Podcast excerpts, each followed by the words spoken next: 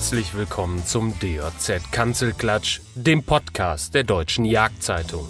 Parallel zum Titelthema der aktuellen Ausgabe bekommen Sie hier wieder mächtig was auf die Ohren.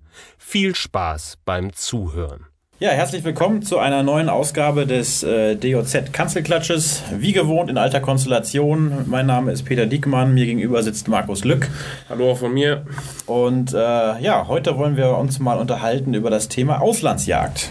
Ähm, ja, ein kontroverses Thema, wie ich denke, ähm, was vielleicht nicht alle Zuhörer wissen, mal als Information jetzt für die Zuhörer. Wir produzieren ja nicht nur die Deutsche Jagdzeitung, sondern wir produzieren auch die Jagen weltweit äh, in derselben Redaktion. Und äh, ja, insofern sind wir natürlich nah dran an diesem Thema ähm, und unterhalten uns natürlich auch mit vielen Leuten, gerade auf Messen, über die Thematik der Auslandsjacht. Und ähm, was ich dabei immer wieder feststelle, ähm, ist, dass, dass viele Leute wirklich nichts mit diesem Thema anfangen können. Äh, denen reicht einfach äh, in dem Sinne die Jagd in Deutschland oder was heißt reicht? Also die sehen einfach nicht die Notwendigkeit, ins Ausland zu reisen, was ja auch völlig in Ordnung ist. Ne? Das muss ja jeder für sich entscheiden.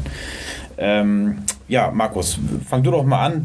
Dich mal so gefragt. Äh, ich weiß nicht, du hast vor, glaube ich, acht Jahren angefangen zu arbeiten hier oder vor sieben Jahren. Sieben Jahren, 2012 sieben Jahren, gekommen, ja. Ähm, und äh, hast davor, glaube ich, keine Erfahrung mit Auslandsjacht gehabt durch den Job wurdest du ebenso wie ich damit konfrontiert. Ähm, was ist denn deine Meinung zur Auslandsjacht? Ich glaube, bevor ich, bevor ich hier im Verlag angefangen habe zu arbeiten, war ich genau in der Einstellung, wie viele Jäger und viele von unseren Lesern und Zuhörern, glaube ich, auch. Auslandsjacht ist für mich erstmal kein Thema. Ich habe mich damit auch nie beschäftigt, muss ich ganz ehrlich sagen. Ich habe zwar relativ lange schon meinen Jagdschein, ich habe den mit 15 gemacht. Ähm, aber für mich war das nie ein Thema. Das hängt zum einen natürlich mit der finanziellen Lage zusammen. Als Student äh, ist Auslandsjacht mit Ausnahme von Work and Travel, also irgendwelchen Tauschmodellen, eher die Ausnahme, würde ich einfach mal behaupten. Es sei denn, man kommt aus so gutem Hause, dass man sich das leisten kann und wenn von zu Hause genug Geld da ist, spricht ja auch nichts dagegen. Ähm, ich habe keine Auslandsjacht gemacht in meiner Schüler- und Studentenzeit ähm, und habe dann erst durch den Job hier im Verlag mit dem Thema mich beschäftigt und habe dann auch mehrere Jagdreisen jetzt in den sieben Jahren gemacht. Und ähm, würde sagen, das hat, also das hat wirklich sehr seinen Reiz. Das muss man ganz ehrlich sagen. Es ist eine tolle Geschichte. Und es ist auch ganz anders, als ich das Bild vorher hatte, glaube ich. Also ich glaube, dass man, wenn man Prospekte liest, hat man immer so die Vorstellung, ähm, das ist wie Angeln im Eimer. Also du fährst dahin, Land XY, keine Ahnung, Polen, ähm, Weißrussland, Tschechien, Ungarn, Kroatien, um mal so ein paar äh, Jagdländer, die relativ nahe liegen, aber relativ gut frequentiert werden von deutschen Auslandsjägern zu nennen. Ähm, ich glaube, da ist so ein Bild davon, ich fahre dahin, schieße was tot oder erlege was, wie man es auch immer nennen will, und dann ähm, das ist alles so einfach, das ist so planbar. Aber das ist nicht so. Das ist, kann deutlich anders sein und das ist es auch. Es ist teilweise anders, es ist teilweise aber auch tatsächlich Angeln im Eimer, wenn man es mal überspitzt ausdrücken möchte. Aber das ist natürlich äh, eher selten der Fall, sage ich mal. Und du bist als, als äh, Kunde oder als, als Jagdreisender hast du ja die Wahl. Du kannst ja, du kannst dich ja vorher genau. informieren und es gibt ja genug Jagdreisevermittler. Du musst ja nicht immer äh, direkt irgendwie beim Outfitter buchen, sondern kannst über diverse deutsche Jagdreisevermittler kannst du ja dich informieren informieren. Und äh, die wissen ja, was du als Kunde willst, beziehungsweise die fragen, was du willst. Und dementsprechend können sie dir auch was zugeschnitten anbieten. Äh, insofern, also was man aber trotzdem nicht außer Acht lassen darf, was auch ein bekanntes Vorurteil ist, Auslandsjacht ist Trophäenjacht. Und das ist eigentlich kein Vorurteil, das ist eigentlich tatsächlich Tatsache. Du fährst in die, ins Ausland, fährst du im Prinzip für die Trophäenjacht. Mit Ausnahme von Drückjachten, würde ich behaupten. Weil um, bei Drückjachten geht es oft auch einfach nur um Drückjachtsituationen. Da ja. geht es auch um um den Keiler, ja. aber es geht auch viel einfach um das Drückjagd-Feeling, glaube ich. Ja. Ja, oder bei Flugwildjagd oder auch für Leute, ja. die schon wirklich viel im Ausland gemacht haben. Für die ist jetzt auch nicht mehr so relevant, jede Trophäe mitzunehmen. Da zählt natürlich auch das Erlebnis und das ist auch ein Teil dessen. Ja, aber die, die Motivation, die Grundmotivation der meisten Jäger, wenn sie eine Auslandsjagd buchen, ist tatsächlich natürlich auch die Trophäe. Ähm, Sei es eine spezielle Wildart, die man zu Hause vielleicht nicht hat, sei, sei es aber auch etwas sehr Starkes von einer bestimmten Wildart. Mhm. Ähm, aber da gebe ich dir recht. Natürlich, die Trophäe ist ein ganz zentraler Bestandteil von einer Auslandsjagd, wenngleich dieses Kennenlernen von anderen Ländern mit Jagd schon auch was Besonderes ist. Natürlich. Und was man auch nicht vergessen darf, Trophäenjagd heißt ja nicht gleich, dass es nicht auch Fleischjagd ist. Also alles, was im Ausland genauso wie hier erlegt wird, wird dem auch dementsprechend verwertet. Also genau. das, das Fleisch wird da genauso verwertet wie in Deutschland auch bei der Trophäenjagd. Ähm, von daher ist das überhaupt nichts Verwerfliches. Das fand ich besonders in Afrika. Fand ich das, da ist es ja ganz extrem mit Trophäenjagd. Das ist ja ein ganz großer Kritikpunkt an diesen Reisen nach Afrika, oftmals zumindest, dass es da nur um die Trophäe geht. Und da ist es definitiv so, passiert ganz häufig, dass du, wenn du ein Oryx erlegst, dass du vielleicht schon am selben Abend oder spätestens am folgenden Tag oder zwei Tage später abends schön was davon auf dem Grill hast oder so. Das heißt, da wirst du von deinem eigenen Stück Wild auch zu 90 Prozent, mhm. sage ich jetzt einfach mal, was verzehren. Ja, und toll. da werden oft die, die Angestellten natürlich auch mit, mit ja, versorgt als Teil der Bezahlung äh, für den Job und äh, die versorgen eigentlich die ganze Bevölkerung mit dem Fleisch. Ne? Und also gerade Afrika ist eigentlich ein absolutes Positivbeispiel ja. dafür, wie äh, positiv sich Jagd eigentlich ausübt auf Wildtierbestände beispielsweise ähm, und auf die, ja, auf die ganze äh, Flora und Fauna, sage ich mal. Ne? Weil, also als Negativbeispiel aus Afrika wird immer wieder gerne zitiert das Beispiel Kenia, wo seit 1977 die Jagd verboten ist und die Wildtierbestände dramatisch eingebrochen sind. Aus dem einfachen Grund, dass sich die Regierung nicht großartig darum schert, um die, um die äh, Wildtierbestände, um die Wildtierarten, um die Artenvielfalt äh, und dementsprechend auch keine ja, Gelder zur Verfügung stellt für Ranger, für weiß der Geier was notwendig ist, Biotopschutzmaßnahmen, um diese Wildtiere zu zu schützen. So, und dementsprechend hat das Wild dort keinen Wert, außerhalb der Nationalparks, die da äh, vorhanden sind. Und ähm, ja, da wird natürlich gewildert ohne Ende und die Bestände liegen da nieder. Und äh, konträres Positivbeispiel aus Afrika sind natürlich die klassischen Jagdreiseländer Südafrika und vor allem Namibia, wo es sehr, sehr viele Jagdfarmen gibt, die äh, natürlich auch kritisch gesehen werden.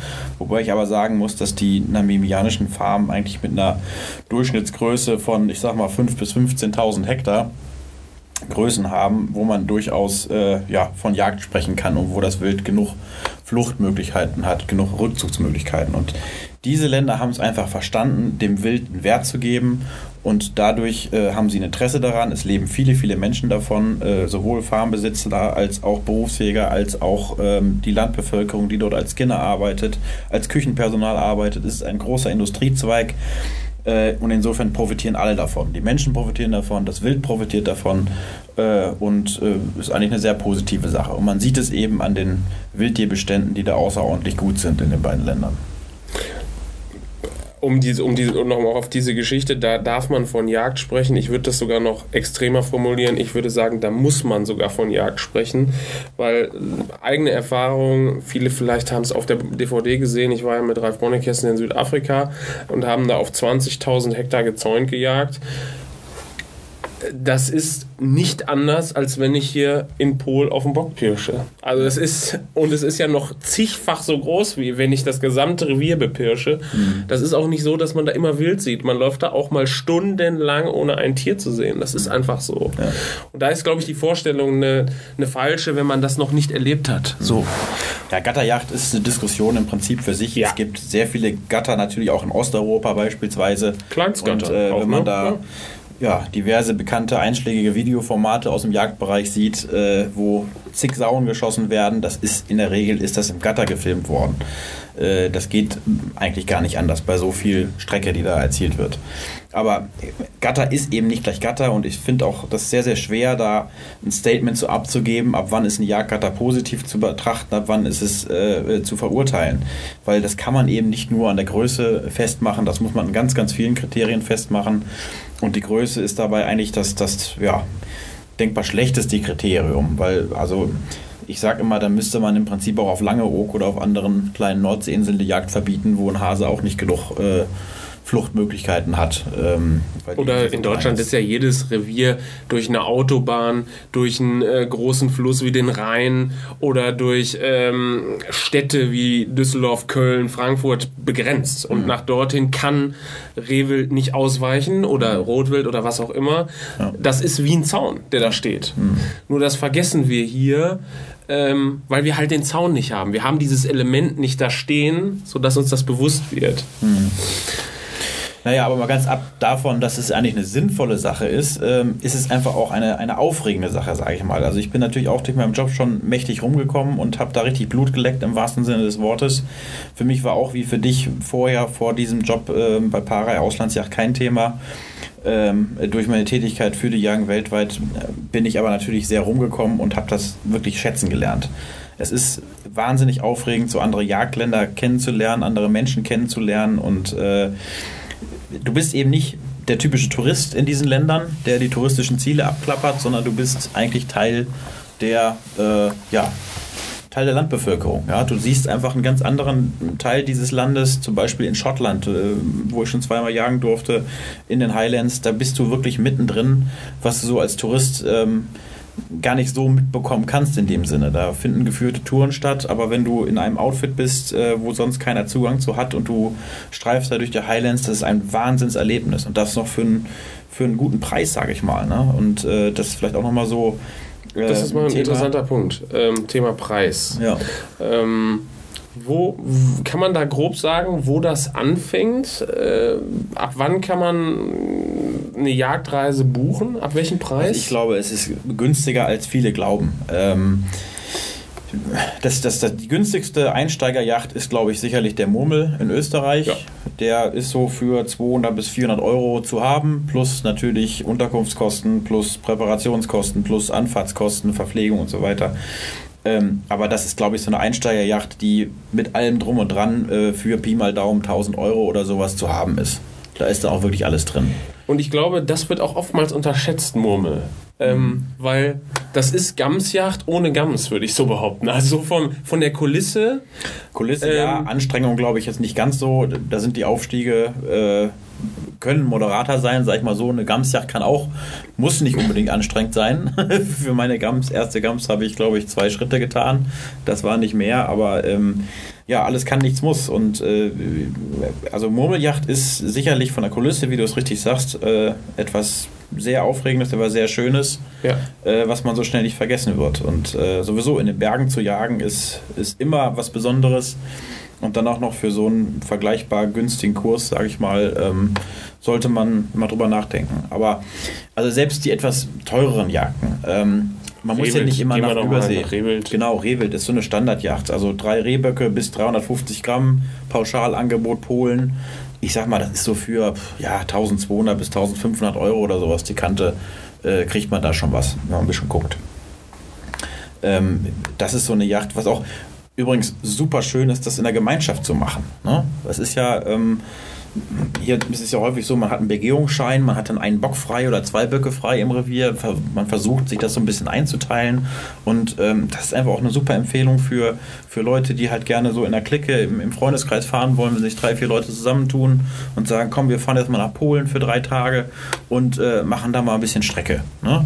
Und ähm, das ist sowieso die Empfehlung. Eine Jagdreise alleine zu machen, ähm, ist nur halb so schön. Also so ein Jagdreiseerlebnis mit Freunden zu teilen, ist einfach, dann macht das erst wirklich, macht das erst wirklich besonders. Das muss man einfach sagen. Wobei viele das ja natürlich auch mit Familie machen. Ne? Also das kommt natürlich sehr auf das Jagdland an und auf, mhm. auf meine Unterkunft dort. Aber als ich zum Beispiel in Kroatien war, was man ja auch gesehen hatte, ähm, da war es also durchaus möglich, dass man, ich sag mal, in einem Hotel am Strand untergebracht war und man hätte dann in einer Stunde, wäre man ins Jagdgebiet gekommen. Das heißt, mhm. das hätte man wunderbar auch mit einem Familienurlaub kombinieren können. Und ich mhm. glaube, auch in Afrika ist das häufig der Fall, ja. weil einfach die Anreise sehr weit ist und da lohnt es sich, einen Familienurlaub einfach mit einem Jagdreiseurlaub zu verknüpfen. Mhm. Das muss man ganz klar so sagen. Wo man bei Afrika mal sagen muss, Afrika wirkt auf den ersten Blick relativ günstig, wenn man sich diese Trophäenabschussgebühren anguckt. Das ist ja nicht so wie in Osteuropa, wo wirklich nach CEC-Punkten oder nach Gewicht eine Trophäe abgerechnet wird, sondern es gibt einen Pauschalpreis. Da kostet eine Oryx-Antilope beispielsweise 600 Euro. Genau. Oder ein Springbock Bock 250 Euro. Ja. So, das klingt auf den ersten Blick mal ganz günstig. Man erlegt in der Regel auch Kapitale-Trophäen, also zumindest reife Trophäen, äh, die also wirklich vorzeigbar sind. Aber in der Summe ist, ist eben nicht nur die Trophäenabschussgebühr. Ne? Es sind dann drei, vier Trophäenträger, die man da erlegt innerhalb von fünf bis sieben Jagdtagen.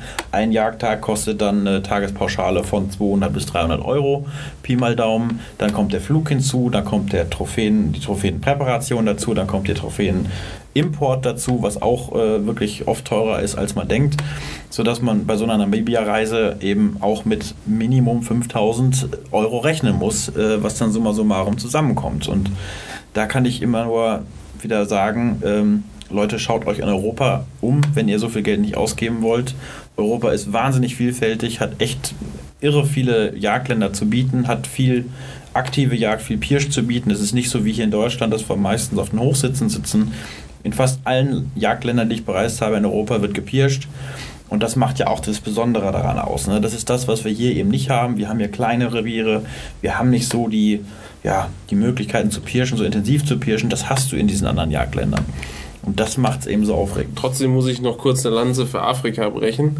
Ähm, auch wenn ich in Europa gejagt habe und das durchaus unterstütze, alles, was du gesagt hast. Es, ist, es gibt in Europa ganz tolle Flecken. Aber ich glaube, Afrika, das ist einfach etwas ganz Besonderes. Vor allen Dingen, wenn man das erste Mal dort ist. Das ja. ging dir so und das ging auch mir so. Ähm, weil dieses Jagen unter Sonne in einer in einem Land und in einer Landschaft, die man nicht kennt, mit Wildarten, die man im Regelfall freilebend noch nie gesehen hat, das ist einfach etwas ganz, ganz, ganz Besonderes, fand ich. Ja. Ähm, das relativierte sich beim zweiten Mal total, aber mhm. beim ersten Mal, muss ich sagen, war das ganz aufregend. Ja. Und ähm, das würde ich auch, ich glaube, das würde ich auch jedem empfehlen, das einmal zu machen. Um das mal zu, also zu haben, das nach Feeling. Meinem ersten Afrika-Besuch, jagdlichen, hatte ich drei Wochen wirklich große Probleme, als ich wieder hier war, mich wieder zurechtzufinden. Also ich hatte richtig Fernweh ähm, weil, wie du sagst, das war was ganz Besonderes. Ne? Man spricht ja immer von diesem Afrika-Virus, der ihn da befällt. Äh, ich glaube, da kann sich kaum einer von freisprechen. Bei manchen bleibt der bleibt ein Leben lang. Bei mir hat sich auch ein bisschen relativiert, muss ich sagen, aber zweifelsohne das erste Mal dort unten zu jagen, ist wirklich ähm, ja, ein echtes Erlebnis. Ja. Aber kommen wir zurück zu Europa. Du hast das Thema ja angesprochen. Das ist, äh, wir haben, ich sag mal, vor der Haustür haben wir wahnsinnig tolle äh, Jagdreiseländer, die völlig unterschätzt werden, glaube ich. Ja. Ähm, Polen als eins wahrscheinlich der nächsten Länder zu uns.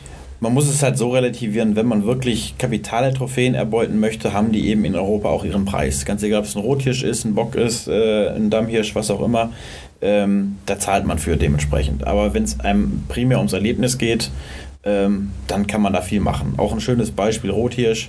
Ja. Äh, viele haben halt nicht die Möglichkeit in Deutschland Rotwild zu bejagen, würden gerne mal einen Rothirsch schießen. Und ähm, ja, ich sag mal, das ist auch zu einem Preis von 2.500 bis 3.000 Euro, ähm, hat man eine Pauschalreise gebucht in Polen äh, und kommt mit einem reifen Rothirsch nach Hause. Ja, das ist natürlich keine Kapitaltrophäe, der hat dann nur 5, 6 Kilo Trophäengewicht. Ähm, aber immerhin, es geht ja darum, es ist ähm, das Erlebnis erstmal und es ist vor allem reifer Hirsch. Ne? Es ist jetzt kein, kein junger Hirsch, Altersklasse 3, ähm, sondern schon was, was Vorzeigbares, sage ich mal. Ne? Und, ähm, das muss ich aber auch, das ist aber, gilt, glaube ich, aber auch für alle Jagdreiseländer, inklusive Af also Afrika, Europa, als das, was ich bisher gemacht hatte, dass auf diese Auswahl besonderen Wert gelegt mhm. würde. Also äh, besondere Auswahl auf das Alter oder Stärke oder was weiß ich. Ähm, da sind im Regelfall sehr gut ausgebildete Jagdführer unterwegs, äh, die einem da zur Seite stehen, weil man gerade bei unbekannten Wildarten, ich sag mal, wenn der Rotwild unerfahrene Auslandsjäger fährt, das ansprechen, das kann ich gar nicht. Also das muss, das muss der Pirschführer für einen übernehmen, weil das kann ich ja. nicht. Ja, ja das, hat, das hat Vor- und Nachteile, sage ich mal. Der Jagdführer gibt ihm die Sicherheit ne, ja. im Ansprechen und so weiter. Das, hat, das ist schon schön. Aber ähm, man muss sich natürlich auch damit zurechtfinden oder äh, mit arrangieren, dass immer einer dabei ist. Ne? Also das fiel mir anfangs manchmal ein bisschen schwer, ähm, weil ähm, ja, weil man sich so ein bisschen seiner Kompetenz beschnitten sieht, sage ich mal, wenn man sich selber entscheiden kann. Aber ähm, die Vorteile überwiegen, ganz klar. Es geht ja auch ums Gelände. Da geht es ja schon los. Ich kenne ja das Revier gar nicht. Das heißt, ich weiß auch gar nicht, wo ich hin muss. Mhm. Ich brauche jemand Ortskundigen, sonst ja. geht das nicht. Ja. Ja, aber auch da gibt es natürlich Jagdführer, da muss man auch mal was, was Negatives sagen. Es gibt positive Fälle, es gibt aber auch negative. Ähm, ein guter Berufsjäger, ähm, einen guten Berufsjäger erkennt man eigentlich daran, dass er sich auf den Klienten einstellt. Und äh, es ist eben so, dass viele Berufsjäger gerade in den Bergen natürlich körperlich wahnsinnig fit sind. Ja. Und ähm, eben oft eine körperliche Fitness auch von dem Jäger dort erwarten, der da vor Ort ist und, und eine Jagdreise gebucht hat. Und ich sag mal so, ich gebe denen auch ein, teilweise ein Stück weit recht. Also wenn man jetzt eine Gamsjacht beispielsweise bucht, ähm, dann sollte man schon wissen, worauf man sich da einlässt, beziehungsweise was dann auch einem abverlangt werden kann. Das ist wirklich nichts für ähm, jemanden, der überhaupt keinen Sport macht oder völlig unsportlich ist. Du musst da schon eine gewisse Fitness haben. Und ich finde das auch, ja, es ist schon ein bisschen respektlos dann dem Berufsjäger vor Ort gegenüber, wenn man da völlig untrainiert, äh, völlig ohne Fitness äh, dahin kommt und erwartet, dass man dann eine Gams schießt. Ja? Also man muss da schon ein bisschen was leisten können. Aber auf der anderen Seite äh, muss auch ein Berufsjäger in der Lage sein, sich auf den Klienten einzustimmen. Wenn der körperlich aufgrund seines Alters oder aufgrund äh, irgendwelcher Verletzungen eben nicht so kann, ähm, dann muss der versuchen, es trotzdem irgendwie möglich zu machen für ihn. Großer Kritikpunkt ist, oder ein großes Spannungsfeld gibt es insbesondere beim Schießen oftmals. Ähm, da geht es um Auflagen, also der, da sagt der Pirschführer, für ihn ist das selbstverständlich, von einem Einbein angestrichen zu schießen oder vielleicht sogar freihändig oder an einem Baum oder auf Distanzen von, ich sag mal, 200 Meter auf den Rehbock. Hm wenn der, ich sage da immer, der Jagdgast, der, der das bezahlt, der, der vor Ort ist, der entscheidet, ob er schießt oder nicht. Mhm. Klar muss er sich bei einer Gamsjacht auf etwas einstellen. Ich kann nicht damit rechnen, dass die Gams auf 50 Meter vor mir steht. Das ist unrealistisch. Aber dass ich auf über 300 Meter auf eine Gams schießen muss, da würde ich auch sagen, das muss nicht jeder. Mhm. Ähm, und da würde, da kommt es oft zum Spannungsfeld. Und da würde ich also als Rat geben, auf keinen Fall sich da irgendwie äh, hetzen lassen und mhm. auch zu irgendwas anstacheln lassen, was man, wo man selber ein ungutes Gefühl hat. Mhm. Weil im Regelfall zahlt man für angeschweißtes Wild. Mhm. Neben dem Kosten ist aber viel überwiegender wie in Deutschland auch, das muss nachgesucht werden, das ist Tierleid, was da entsteht. Deswegen ähm, nichts Unüberlegtes tun, nicht drängeln lassen, sondern schießen, wenn man sich selbst sicher fühlt. Ja. Ist einfach so. Ja, insofern kann man durchaus sagen, es gilt genau das Gleiche, was in Deutschland auch ja. gilt. Derjenige, der schießt, ist für seinen Schuss selbst verantwortlich und einzig und allein der entscheidet, ob er schießt und in welcher Situation er das, äh, das macht. Ähm, aber vielleicht nochmal zur Vorbereitung. Ähm, da in Bezug auf Schießen. Muss ich mich mhm. irgendwie vorbereiten? Was würdest du in puncto Schießen mitnehmen? Und was würdest du sagen in puncto Leihwaffen oder eigene Waffe? Das ist auch immer ein großes ja, das Thema. Ist, das ist ein interessantes Thema. Ähm, das hängt auch wieder von vielen Faktoren ab. Also ähm, ich sag mal so, wenn ich mit dem Auto fahre ins nahe Ausland, europäische Ausland, ist es eigentlich meistens so, dass ich eine Waffe ja einfach mitnehmen kann. Man muss natürlich die Transportbedingungen ähm, da irgendwie mit, mit äh, in die Waagschale werfen und gucken, was, wie darf ich die Waffe transportieren. Auch gerade Transitländer darf ich da die Waffe durchtransportieren und so weiter.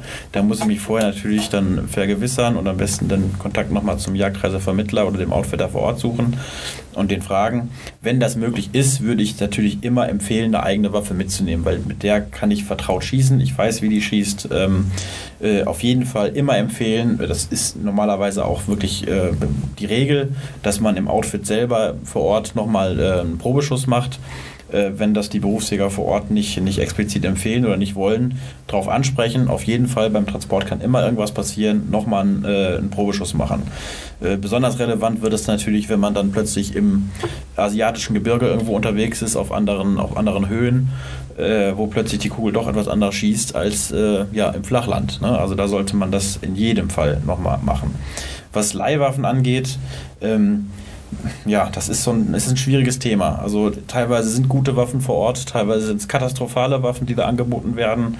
Ähm, das sollte man sich vorher auf jeden Fall absichern. Äh, also man sollte sich wirklich sagen lassen, was sind für Waffen vor Ort, das sich auch schriftlich bestätigen lassen, dass man da keine böse Überraschung erlebt. Ne? Das haben wirklich schon einige ähm, erlebt, so eine böse Überraschung und äh, ja, das ist nichts Schönes, mit so einer schlechten Waffe, einer schlechten Optik dann plötzlich auf 300 Meter schießen zu müssen. Ähm, Da muss man auch einfach sagen, andere Länder, andere Sitten. Ähm, das Maß, was wir an, an Weitgerechtigkeit hier äh, uns selber auferlegen, das äh, sucht man in manchen Ländern vergebens.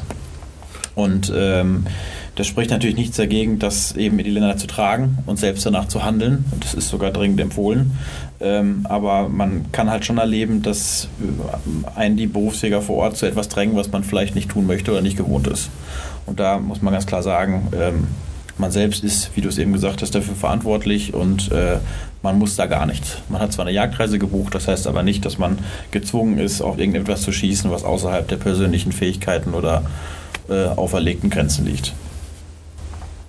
Aber Thema Ausrüstung im Allgemeinen, also ich empfehle bei solchen Sachen, ähm, ja, je weniger, desto besser. Also nicht zu viel mitnehmen. Die Berufsjäger vor Ort sind ja für, für den Fall der Fälle gerüstet. Gerade was Wildbergung angeht, haben die alles.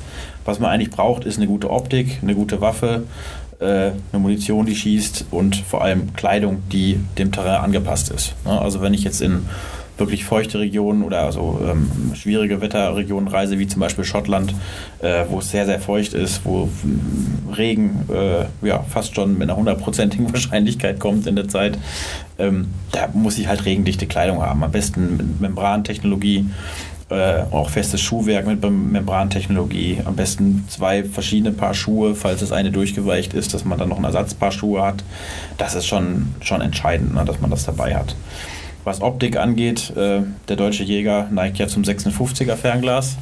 Das liebt er für seinen Ansitz, da ist das auch wunderbar. Aber wenn es um Pirsch geht, da wird das im wahrsten Sinne des Wortes zum Klotz am Bein. Und ähm, da sollte man überlegen, sich ein ja, 42er Fernglas zuzulegen oder vielleicht sogar ein 32er, weil wenn im Ausland gejagt wird, wird selten nachts gejagt. Wenn ich mal jetzt von der Türkei äh, Keilerjacht absehe, äh, ist der Regelfall im Ausland die Tageslichtjagd, die Pirsch.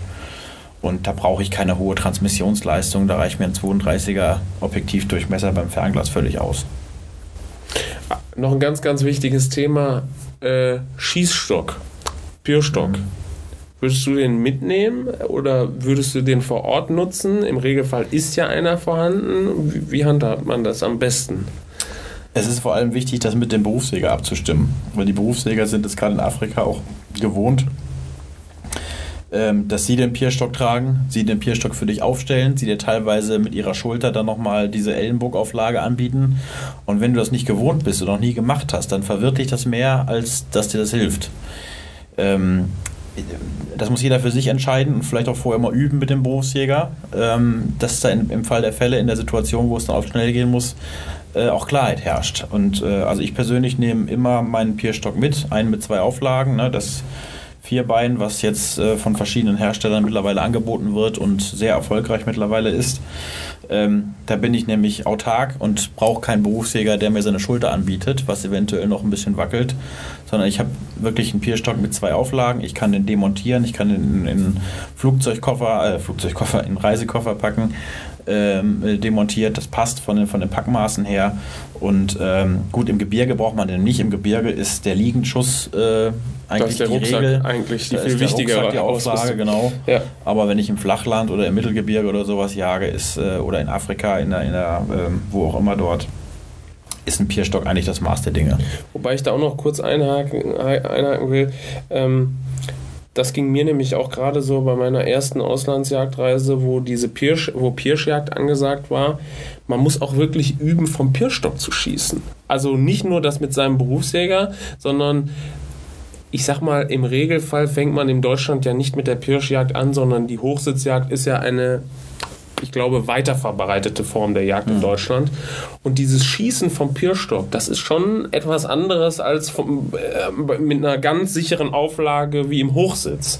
Da auch nochmal den Appell, ähm, das würde ich auf jeden Fall mal auf dem Schießstand ausprobieren. Da gebe ich dir völlig recht, aber umso mehr empfehle ich eben diesen Pierstock mit zwei Auflagen, ganz egal, ob der jetzt von PH-Jagd ist oder von For Stable Stick oder von wem auch immer, ähm, weil damit habe ich eine wahnsinnige, wahnsinnige Schussruhe, die besser ist als auf manchem Hochsitz, äh, wo mir eine Ellbogenauflage fehlt beispielsweise. Trotzdem muss ich ihn Ähm, aufbauen können.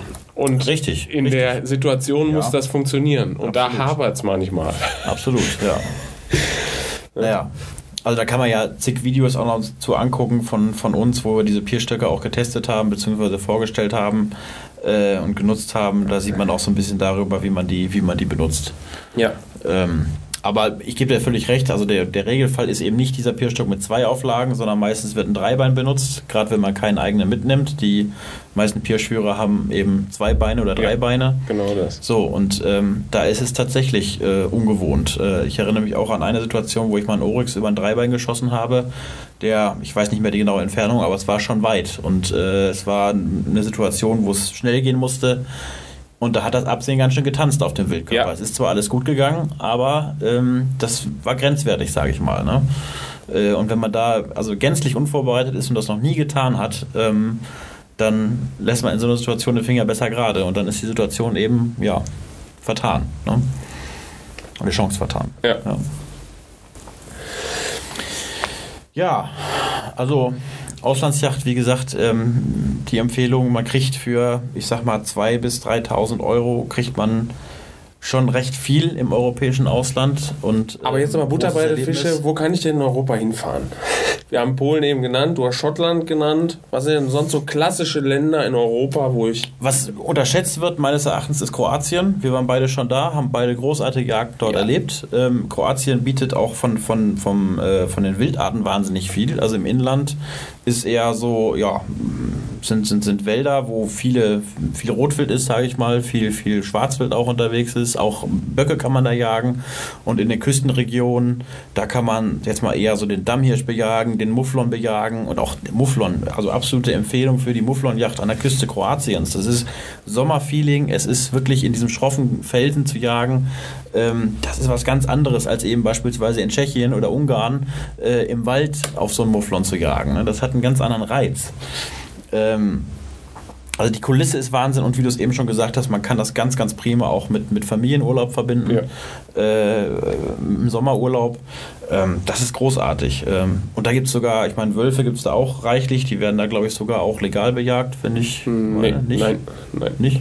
Aber Bären. Also Ja. Bären darf man, darf man auf jeden Fall legal bejagen, gibt es auch einige von. Und die darf man sogar legal einführen. Ne? Aber gut, eine Bärenjacht ist da auch schon wieder ein bisschen teurer, sage ich mal. Ähm, aber so als Einstiegsjacht äh, ein Dammhirsch oder Mufflon an der Küste Kroatiens, ja, kann ich absolut empfehlen. Ja, was gibt es noch für Länder? Ähm, Polen, klar, klassisches äh, Einstiegsland äh, für Jagdreisen. Ungarn preislich immer noch sehr weit oben, sage ich mal, aber ein sehr sicheres Jagdland. Also ähm, da bekommt man genau das, was man haben möchte. Die sind sehr professionell aufgestellt. Ähm, England empfehle ich auch mal sehr, sehr gerne, die, weil die Preise da noch, äh, also eigentlich ganz Großbritannien, äh, weil die Preise da relativ moderat sind und man Sollte man nutzen, solange sie noch in der EU sind. Ja. ist, ist das mit der Waffeneinfuhr noch einfach. Ja, ja, Waffeneinfuhr ist in England sowieso nicht das Einfachste, sage ich mal, aber ähm, ich gebe dir komplett recht. Also man weiß nicht, was da kommt äh, und leichter wird es dann mit Sicherheit nicht, wenn der EU-Austritt kommt. Ich hoffe ja immer noch und denke immer noch, dass wir das abwiegeln können, aber das ist ein anderes Thema. Richtig. Ähm, ja, was haben wir noch? Rumänien. für Jagdländer. Rumänien, Bulgarien, auch beides tolle Jagdländer, wo man, wo man viel, viel machen kann. Ähm, auch gerade Drückjagd ist, ist da viel möglich. Ne? Drückjagd aber auch so eine Sache. Viele fragen dann, wo kann ich denn hinfahren, wo es eine sichere, gute Drückjagd gibt. Und äh, ich sag mal, gerade im Rahmen der ASP ist das eine sehr, sehr unsichere Sache geworden. Ne? Also, dass man für günstiges Geld oder, oder gutes Geld, sage ich mal, ähm, eine gute Drückjagd bekommt, äh, eine sichere Drückjagd außerhalb des Gatters, schwer. Ist mittlerweile wirklich schwer geworden. Und da kommt auch eins hinzu, das bleibt am Ende halt auch noch Jagd. Ne? Wir haben ja. Ja. hier auch in Deutschland, wir haben Top-Reviere zum Teil, ähm, DOZ-Drückjagd und manchmal läuft es anders, als das geplant ist. Und so Exakt. läuft ist es halt auch im Ausland. Exakt, ja. Ja, das ist auch mal so eine Gefahr. Viele denken immer, oh, gerate ich da nicht an irgendeinen Betrüger, der mir nur das Geld aus der Tasche ziehen möchte und so weiter. Und das ist vor allem dann, sage ich jetzt mal, bei diesen Wildnisjachten entscheidend. Ne? Also wenn man wirklich jetzt in Kanada zum Beispiel einen Elch schießen möchte oder in Asien einen Steinbock schießen möchte, ähm, das, sind, das sind echte Wildnisjachten mit ganz anderen Wilddichten. Ne? Was, was die Leute oft vergessen, wir haben in Deutschland sehr, sehr große Wilddichten. Ja, also wir haben wirklich sehr, sehr viel Wild hier. Und wenn man da in der Wildnis Kanadas fährt, da wundert man sich, ähm, wie wenig Wild da eigentlich auf dem Quadratkilometer ähm, ja, lebt. Äh, und da kann es eben passieren, dass man da zehn Tage jagt und nicht ein Stück Wild äh, vor die Büchse bekommt. Und das, das heißt dann nicht gleich, dass da ein Betrüger am Werk ist, der nur das Geld aus der Tasche ziehen möchte. Ähm, das ist dann einfach auch sehr viel von, von Glück abhängig, dass man da äh, das passende Stück sieht und auch erlegen kann. In Skandinavien ist die Wilddichte auch schon deutlich niedriger. Also Absolut, das ja. vergisst man auch. Äh, Elchjacht in Skandinavien, das ist glaube ich auch so ein, so ein Thema, was viele reizt. Das ist nicht, nicht so einfach. Also ja. weil die Dichten einfach deutlich geringer sind als die hier vor Ort in Deutschland. Das ist so. Aber Wildnisjacht hat natürlich ihren ganz besonderen Reiz. Also für mich ist es das größte überhaupt. Die mit Abstand beste, tollste Jagd, die ich, die ich gemacht habe, war eine Rentierjagd in Norwegen. Äh, Wildnisjagd pur. Äh, wo man wirklich jenseits, jenseits der Zivilisation unterwegs ist und man auch merkt, ähm, dass es gefährlich sein kann. Ne? Wir hatten damals auch einen Mitjäger, der sich das Bein gebrochen hat dort. Äh, das war gegen Nachmittag und da aufgrund der Wetterbedingungen kein Hubschrauber fliegen konnte, das Gelände unzugänglich war, musste der Mann bis, ich glaube, 10 Uhr abends oder 11 Uhr abends da liegen, wo er sich verletzt hatte, äh, bevor dann ein Sanitäter vor Ort war, der ihm dann Schmerzmittel gespritzt hat. Ne? Das ist, ähm, da sieht man eben auch, wie, wie gefährlich das sein kann, da sich in der Wildnis zu bewegen. Da sind wir ja schon sehr weit weg von. Aber also diese Yacht war wirklich so wahnsinnig ehrlich. Ne? Also es war man war gleichwertig mit dem Wild. Ja, man, man hatte nicht so diese Chancen, die man hier hat in Deutschland in der Regel und man musste sich das Wild wirklich erkämpfen. Vielleicht noch zum Thema Flugwildjagd. Wir haben jetzt ganz viel über Schalenwild gesprochen, aber es gibt ja auch Leute, weil das in Deutschland leider gerade, du warst gerade beim Niederwild-Symposium, aber mhm. äh, Flugwildjagd in Deutschland oder überhaupt Niederwildjagd mit der Flinte ist in Deutschland ja so gut wie. Ja, man sucht eine gute Yacht schon sehr, sehr lange. Das muss man halt sagen. Aber im Ausland gibt es das noch. Wo würdest du da hinfahren? Also, wenn man Wert legt auf natürliche Vorkommen, kann ich Schottland empfehlen. Ähm, Gerade diese Rough Shooting, ähm, wo es halt auch verschiedenen Wildarten gilt, ähm, auch Schneehasen und Schnepfen beispielsweise, die haben sehr, sehr gute natürliche Vorkommen noch und man kriegt es auch für vergleichbar günstiges Geld. Ähm, alles andere, was Fasanenjachten angeht, Rothuhnjachten, Entenjachten, egal ob man das in Frankreich macht, in Tschechien macht, äh, in Ungarn macht, äh, in England macht, man muss sich einfach darüber bewusst sein, dass natürlich das sehr, sehr viel manipuliert ist. Ja, also natürliche, gute Niederwildvorkommen äh, sucht man nicht nur in Deutschland lange, das sucht man weltweit lange.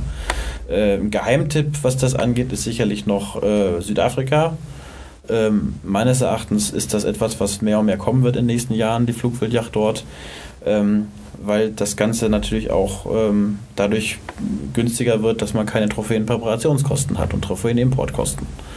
Ne, das ist eine Yacht, gerade Südafrika, auch ein, ein Wahnsinnsland, was man super mit dem Familienurlaub verbinden kann.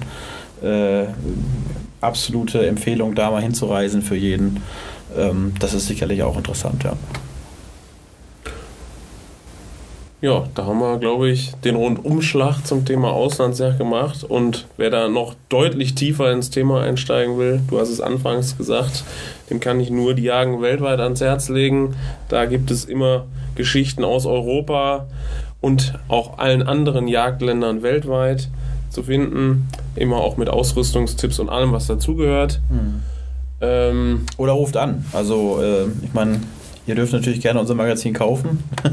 Richtig. Am besten noch abonnieren, äh, sehr gerne. Aber wir stehen euch auch so als Redakteure natürlich immer mit Rat und Tat zur Verfügung. Also wenn ihr uns ähm, eine Mail schicken wollt oder anrufen wollt, bitte immer gerne. Unsere Nummern findet ihr im Impressum der beiden Zeitschriften. Und ähm, ja, zum Schluss hast du, glaube ich, noch eine Ankündigung, die für euch Zuhörer ganz interessant sein könnte. Genau, wir hatten ja schon letztes Mal angedeutet, es wird sich ja sowas verändern im Kanzlerklatsch. Nein, er wird nicht abgeschafft. Wir werden weitermachen. Wir werden ihn sogar ausbauen und das hoffentlich mit eurer Hilfe, weil wir wollen nämlich euch auch mal zu Wort kommen lassen. Peter und ich quatschen hier genug.